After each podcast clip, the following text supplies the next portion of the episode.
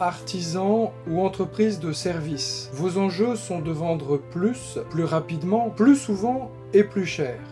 Bienvenue dans ce podcast dédié à votre performance économique et sociale. Je suis Pierre Cocheteux et je vous accompagne dans la mise en œuvre de stratégies de prospection, de vente, de négociation et de closing afin d'augmenter vos marges, reconquérir votre temps libre et ainsi profiter de votre vie et de votre famille.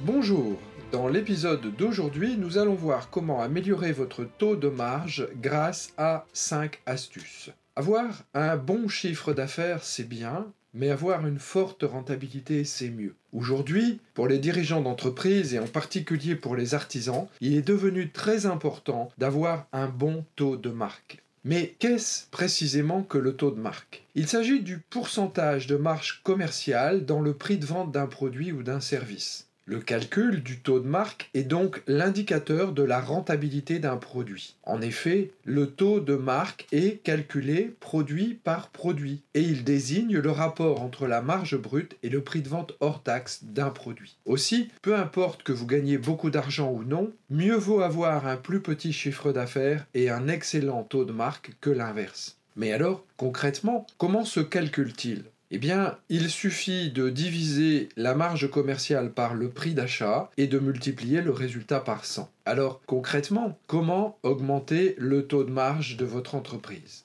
Voici 5 conseils efficaces qui ont fait leur preuve. Tout d'abord, apprenez à maîtriser votre chiffre d'affaires en améliorant votre gestion avec des procédures de contrôle et l'utilisation d'un ERP ou d'un CRM qui vous permettront de dire adieu aux oublis et surtout aux erreurs de facturation. C'est en effet une source de perte importante dans les entreprises. Mon second conseil consiste à réduire les coûts en optimisant les postes de dépenses téléphonie, informatique, assurance, etc.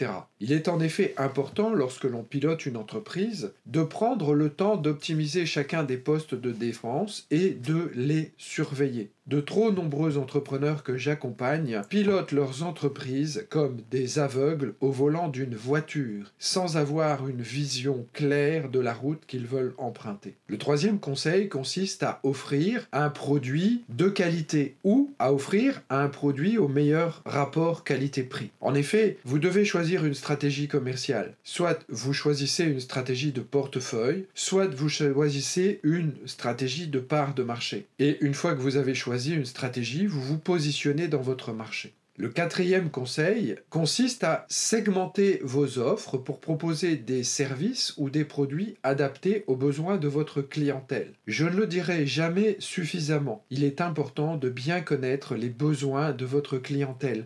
Trop d'entrepreneurs stagnent et ne décollent pas parce qu'ils n'ont pas fait une bonne étude de marché et qu'ils ne connaissent pas bien leur clientèle. Et enfin, apprenez à développer des produits ou des services à bas coût de revient. Il est important de maîtriser vos coûts de revient et en particulier si vous êtes un artisan. La partie la plus importante de votre coût de revient se situe dans le coût horaire de vos salariés, de vos collaborateurs. Il est donc important de bien les maîtriser. À la fin du podcast d'aujourd'hui, j'aimerais savoir comment je puis encore mieux vous aider à atteindre vos objectifs commerciaux. Je vous invite à en parler ensemble dans mon groupe Dirigeants Stratèges et je vous donne rendez-vous prochainement pour un nouvel épisode du podcast des dirigeants stratèges. À tout bientôt.